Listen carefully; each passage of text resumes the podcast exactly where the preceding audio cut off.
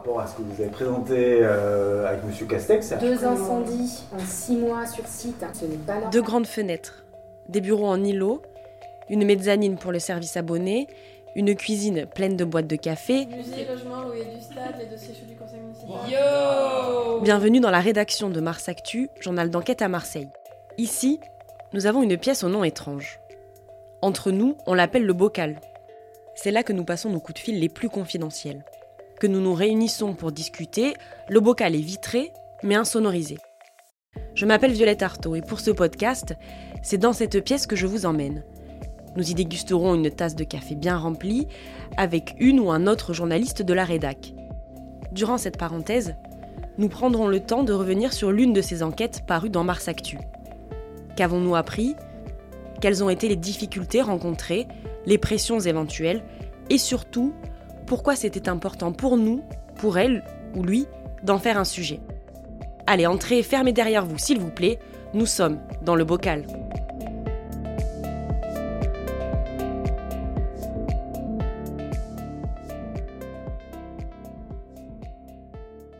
Chez Mars Actu, on s'intéresse à la corruption, au trafic de déchets, à l'habitat indigne.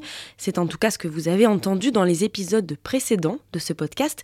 Mais parfois, nos enquêtes prennent des formes un peu différentes. Avez-vous déjà entendu parler du portrait enquêté? Alors non, c'est normal. On ne voit euh, rarement ce genre dans la presse locale. Il s'agit d'un portrait, donc, écrit avec euh, plusieurs sources, des amis, mais aussi des ennemis de la personne en question. Le portrait enquêté ne se contente pas de la façon euh, dont se raconte la personne elle-même, mais va chercher à remonter dans son passé. Le résultat n'est pas forcément élogieux, mais en tout cas honnête. Coralie, bonjour. Bonjour. Coralie Bonnefoy, tu es donc journaliste à Mars Actu. Tu as notamment des appétences dans l'observation de la politique locale. Nos lecteurs connaissent ta plume, qui excelle quand il s'agit de décrire le terrain, dans des reportages donc, mais aussi pour décrire les gens. Cette semaine, tu signes un portrait enquêté d'Olivier Matteux. Alors pour ceux qui ne le connaissent pas du tout, qui est ce monsieur? Le euh, secrétaire de l'Union départementale de la CGT dans les Bouches-du-Rhône. L'union départementale, ça veut dire que c'est en gros le patron de tous les petits syndicats euh, de la CGT ici. Olivier Matteux, il a 48 ans, il est né à Port-de-Bouc. C'est ce grand gaillard que vous voyez avec sa casquette, ses gros sourcils parfois un peu froncés, et qui tient en général au premier rang euh, d'une manif la banderole qui va porter euh, les couleurs de la CGT. c'est un homme public, et c'est à ce titre-là qu'on avait envie à Mars Actu de vous le faire découvrir un peu plus avant. Alors justement, toi, personnellement, qu'est-ce qui a suscité ta curiosité euh, chez Olivier Matteux Qu'est-ce qui a déclenché ta motivation ou ton envie de lui tirer le portrait? Alors, si on, tire, comme tu dis, le portrait d'Olivier Matteux aujourd'hui, c'est pour plusieurs raisons. La première, c'est qu'évidemment, il y a euh, en ce moment ce mouvement de manifestation générale dans le pays contre la réforme des retraites. Ici, à toutes les semaines, des manifestations qui réunissent plusieurs milliers de personnes euh, dans les rues. Tout à fait. Et à Marseille, la CGT, elle est, euh, alors je dis à Marseille, dans les Bouches-du-Rhône, hein, je devrais dire ça euh, plus précisément, dans les Bouches-du-Rhône, la CGT est très implantée. Euh, elle est implantée bien sûr à Marseille et bien sûr sur le pourtour de l'étang de Berre. Et elle est... Avec le grand port maritime de Marseille avec le grand port et toutes, les, voilà, et toutes les activités euh, pétrochimiques. Et, euh, et on, s'intéresse également à ce personnage public parce que euh, il a décidé de déposer sa candidature pour succéder à Philippe Martinez à la tête de la CGT. National donc. À la tête, voilà, au niveau national. Et ce qui nous intéresse là, c'est pas de de suivre euh, l'histoire de l'homme par le petit bout de la lorgnette. Euh, si on fait le portrait de cet homme, c'est parce que un parcours personnel comme le sien euh, va venir éclairer des traits humains universels. Avec ce portrait, ce dont on parle finalement, c'est du pouvoir, hein, de l'accession, de la conquête du pouvoir, de l'exercice du pouvoir et également de l'engagement, d'un engagement politique qui, chez Matteux, trouve sa source dès l'enfance. Alors, on va écouter un extrait des premières lignes de ton article. Il est, depuis 2016, l'homme orchestre de l'Union départementale des syndicats CGT des Bouches-du-Rhône, forte de 32 000 adhérents, l'une des plus importantes de France. Le grand Manitou des luttes locales séduit ses troupes par sa capacité, parfois musclée, à ferrailler, autant qu'il angoisse les instances nationales par sa radicalité. Pour certaines fédés, Matteux, c'est un militant hors pair. Pour d'autres, c'est un stalinien. Et pour la Confédération, c'est un emmerdeur. Il est sans doute un peu tout cela à la fois. Résume-t-on dans les couloirs du siège de la Confédération à Montreuil. Coralie, tu as donc tâché de faire un portrait qui n'est ni élogieux ni à charge, comme on peut dire. Euh, dans cet article, ta plume, elle est autant acérée que caressante, et ce qui est un exercice difficile. Comment tu as fait pour trouver le bon équilibre euh, pour ne jamais en fait porter de jugement sur l'homme? Alors la difficulté euh, dans un portrait comme celui-là, c'est effectivement de rendre la personne dans toutes ses nuances, mm. hein, de rendre la personne, et ici donc son engagement syndical, son engagement politique, euh, sa, façon de tenir euh, sa, son, son, union départementale dans toute sa subtilité. Et pour cela, la seule solution à mes yeux, c'est de multiplier les regards sur cette personne. Donc effectivement, dans ce portrait enquêté, on va avoir au bas mot, je pense, une dizaine d'intervenants qui sont autant des amis euh, euh, syndicaux, des amis politiques, hein, puisque par exemple, on, peut voir apparaître le sénateur communiste Jérémy Baki, donc des amis d'Olivier euh, Matteux, et puis des gens qui, pour le coup, ne, ne portent pas, ne partagent pas ses idées, ne portent pas le même regard que lui sur l'action syndicale. Et par exemple, on a un, regard sur lui de la part de Patrick Ruet, qui est le chef des territoriaux FO de Marseille. Oui, donc qui pourrait être son rival en fait. Mais finalement, il n'a pas un regard si, si critique et si, euh, violent vers Olivier Matteux. Hein. C'est ça qui est très, euh, sans doute assez truculent euh, là, dans, des portraits comme celui-ci, c'est que finalement, on voit là deux grands dirigeants départementaux syndicaux qui viennent se rejoindre sur, sur certains points. Alors bon, tout ça est à retrouver euh, dans l'article. En tout cas, toi, pour euh, réaliser ce portrait, euh, c'était évident. Il fallait que tu rencontres Olivier Matteux, ce que tu as fait. Est-ce que tu peux nous raconter cette rencontre? Déjà, est-ce qu'il a accepté immédiatement? Alors, Olivier Matteux n'a pas accepté tout de suite. Euh, de, me rencontrer. Je pense pour plusieurs raisons. La première, évidente, hein, c'est que le, son calendrier est très chargé et que euh, voilà, l'organisation des manifestations actuelles, euh, je pense, lui prend beaucoup de temps. Il y a aussi, je pense, de la part d'un leader comme celui-ci, toujours une réticence à se mettre en avant alors qu'on a tendance à vouloir que ce soit l'organisation qui, qui soit mise en lumière. Pour autant, euh, effectivement, Olivier Matteux m'a reçu euh, dans son bureau. Hein. Ce, bureau, euh, j'en fais une, description rapide dans le papier. C'est un, c'est un lieu étrange. c'est un lieu qui le raconte, qui que raconte. Tu peux nous donner des, petits détails. Quand oui, oui, voilà. C'est un, c'est un lieu qui, je pense, dit beaucoup sur lui. il faut imaginer une petite pièce enfin pas très grande, extrêmement chargée au niveau de la décoration. Il n'y a plus beaucoup de place sur les murs, tant il y a d'affiches, euh, de euh, Fidel Castro, du Che Guevara. Une chambre d'ado. Euh, une, chambre d'ado avec une, on va dire, des convictions bien ancrées à gauche. voilà, il y, a une affiche qui rend hommage à, Ibrahim Ali, hein, ce, jeune comorien abattu par des, des couleurs d'affiches du Front National, autant qu'il y a un livre de, de Georges Marchais, l'ancien secrétaire euh, du PC français. Et donc voilà, tout, tout, ça euh, raconte aussi Olivier Matteux et raconte un engagement qui démarre euh, dans, une, dans une famille communiste avec un, grand-père qui est parti se battre contre les... un grand-père espagnol qui est parti se battre contre les franquistes quand il avait... les forces franquistes quand il avait 17 ans. et de, de, la vie même d'Olivier Matteux, c'est, cette famille-là, c'est le fondement de son engagement. De son engagement. Et donc c'est ce qu'il va te raconter euh, pendant tout ce moment où tu passes avec lui. Tu es resté longtemps, hein, je crois, tu es resté euh, quasiment euh, deux heures, même peut-être plus de, deux heures. donc ça, ça fait partie du, passé de l'homme qui va te, livrer là, dans ce, ce moment à part où voilà, il, a pris le temps de t'expliquer son enfance. mais Olivier Matteux, tout gauchiste qu'il est, c'est aussi un homme de pouvoir. Et c'est pour ça d'ailleurs qu'on s'est intéressé à lui. tu le disais, il brigue le poste de secrétaire général de la, de la CGT, donc le niveau national, le, le boss des boss de la CGT.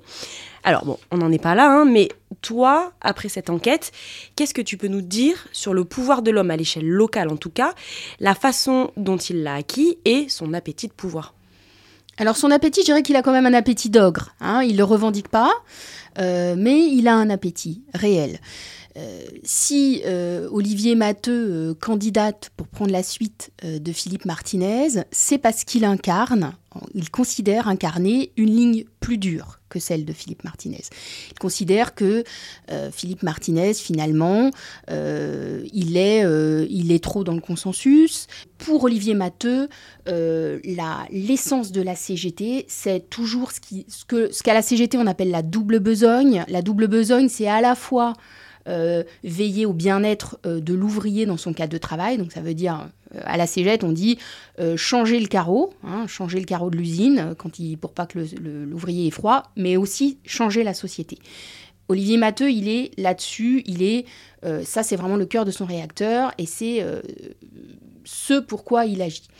Et c'est sans doute aussi ce qui fait sa faiblesse, ce qui fait sa limite et ce que viennent lui reprocher ses détracteurs qui vont voir en lui euh, parfois euh, là une pensée un peu archaïque. Alors ouais, comme une sorte de, plafond de verre en fait à cette, cette recherche de pouvoir.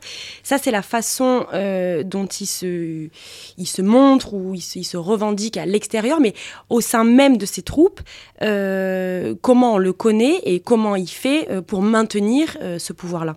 Alors la façon qu'a Olivier Matteux d'exercer le pouvoir, elle est, dure aussi. Hein. Elle est comme euh, sa vision euh, du euh, syndicalisme. Elle est radicale.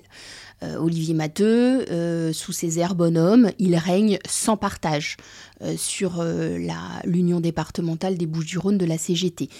Euh, j'en veux pour preuve euh, son accession euh, à la tête de cette union en 2016.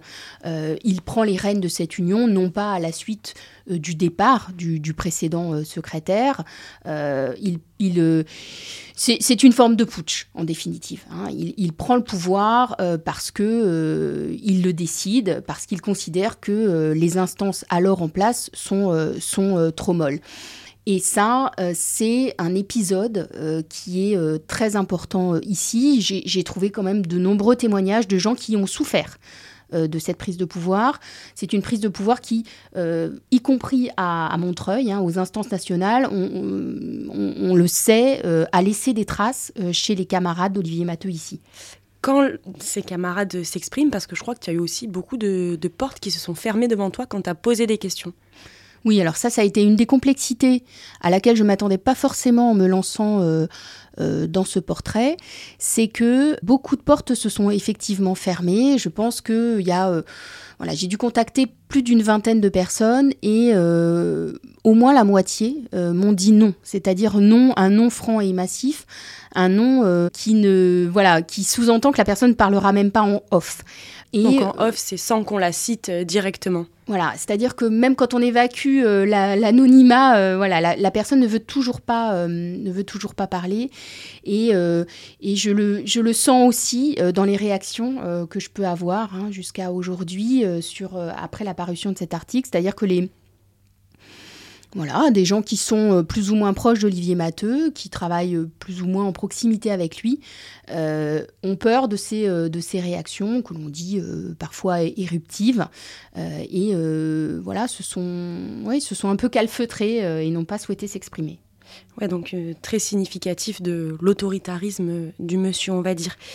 Euh, Coralie, je voulais te poser la question de la relation aux sources, qui est parfois compliquée quand on fait euh, du journalisme d'enquête, hein, parce qu'on n'est pas là pour brosser dans le, dans le sens du poil, mais encore plus à l'échelle locale, parce que ces sources, eh bien, on va les recroiser régulièrement.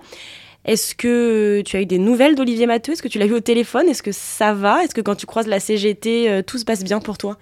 Alors j'ai pas eu euh, j'ai pas eu Olivier Matteux directement euh, après l'apparition de cet article. Encore une fois, hein, il a, d'autres chats à fouetter en ce moment.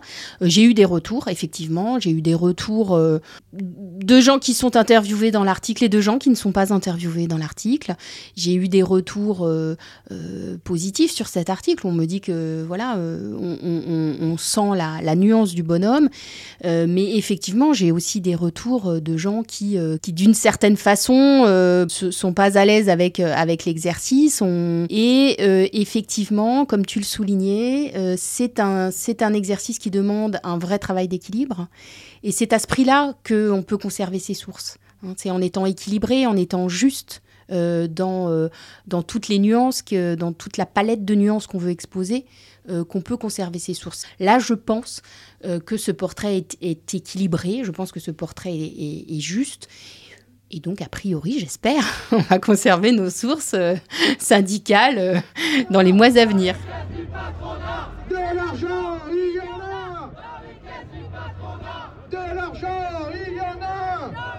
Coralie, finalement, avec ce portrait, euh, tu as réussi à, mettre à nu, hein, si on peut dire, l'un des principaux représentants des syndicats, un leader des manifestations donc euh, actuelles contre la réforme des retraites. Est-ce que tu n'as pas un peu peur euh, de casser le mouvement social là? J'espère pas, euh, j'espère, enfin j'espère pas. Je ne sais pas si un article a ce, ce pouvoir-là.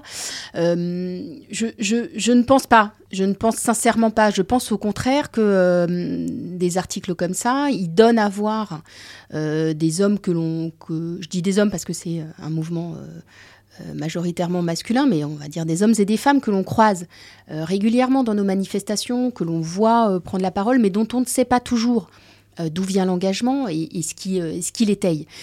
Ce qui m'intéresse là, dans le portrait d'Olivier Matteux, c'est que finalement, on, cerne aussi, on cerne à la fois ses fondements, mais on cerne aussi les limites euh, de cet engagement. On, cerne le fait que aujourd'hui, on voit bien en France que euh, notamment la jeunesse s'intéresse moins au syndicalisme. C'est une forme d'action qui euh, a, sans doute connu des heures de gloire plus intenses qu'aujourd'hui et là, ce qu'il apparaît, c'est que chez, cet homme-là, il y a une façon de faire du syndicalisme un peu à l'ancienne et qui sans doute montre ses limites, puisqu'on aimerait sans doute voir les syndicats, que ce soit la CGT ou les autres d'ailleurs, attraper plus avant des, des thématiques sociétales profondes, hein, encore une fois, que sont toutes les questions liées à l'environnement, toutes les questions liées au féminisme, au genre, etc.